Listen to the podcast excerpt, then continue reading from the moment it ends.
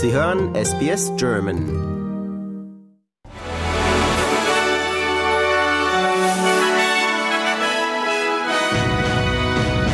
Sie hören den SBS German News Flash an diesem Montag, den 11. September. Mein Name ist Daniel Georgakos.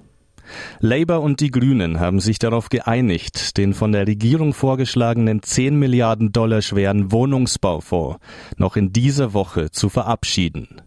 Die Vereinbarung sieht vor, dass die Regierung zusätzlich eine Milliarde Dollar in die Förderung des öffentlichen und kommunalen Wohnungsbaus investiert.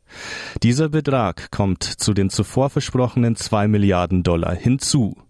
Grünen-Chef Adam Bands sagt, seine Partei habe darauf gedrängt.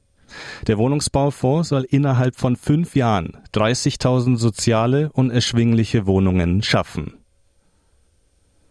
Nach dem schweren Erdbeben in Marokko haben tausende Menschen die dritte Nacht aus Angst vor weiteren Nachbeben auf den Straßen von Marrakesch verbracht. Am Freitag erschütterte Marokko das tödlichste Erdbeben des Landes seit mehr als sechs Jahrzehnten. Mehr als 2100 Menschen kamen dabei ums Leben. Viele werden noch vermisst. Internationale Hilfsteams sind auf dem Weg zu den entlegenen Bergstädten, die vom Beben am stärksten betroffen sind. Die unabhängige Abgeordnete Helen Haynes hat, eine, ein, hat einen Änderungsantrag zum Gesetzesentwurf über regionalen Wohnungsbau eingebracht. Haynes sagt, dass der kritische Mangel an Wohnraum Menschen davon abhalte, Arbeitsplätze in ländlichen und regionalen Gebieten anzunehmen.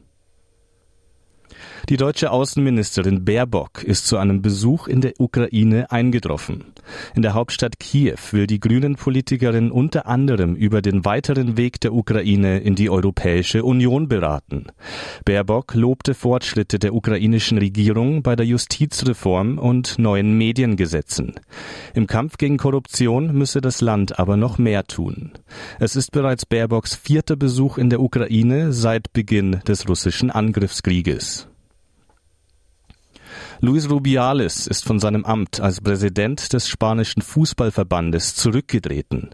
Rubiales sah sich seit mehreren Wochen heftiger Kritik ausgesetzt, nachdem er die spanische Spielerin Jenny Hermoso nach dem Finale der Frauenfußball-Weltmeisterschaft gegen deren Willen auf den Mund geküsst hatte. Der 46-Jährige zog damit doch noch die vielfach geforderte Konsequenz aus seinem Verhalten.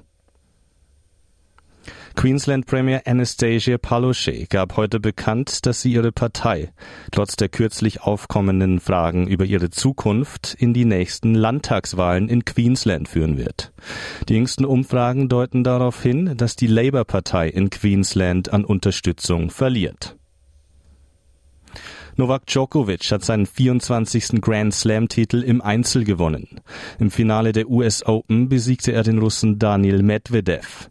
Damit zieht Djokovic mit der australischen Tennisspielerin Margaret Court gleich, die ebenfalls mit 24 Grand Slam-Erfolgen den Allzeitrekord bei den Majors hält.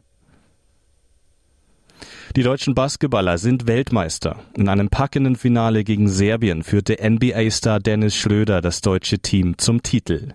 Es ist der erste WM-Triumph für Deutschland in der Geschichte. Schröder wurde anschließend auch zum wertvollsten Spieler des Turniers gewählt.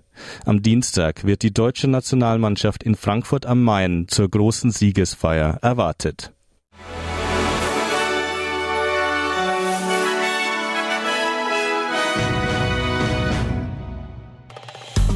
Liken, teilen und kommentieren Sie unsere Inhalte bei facebook.com/sbsgerman.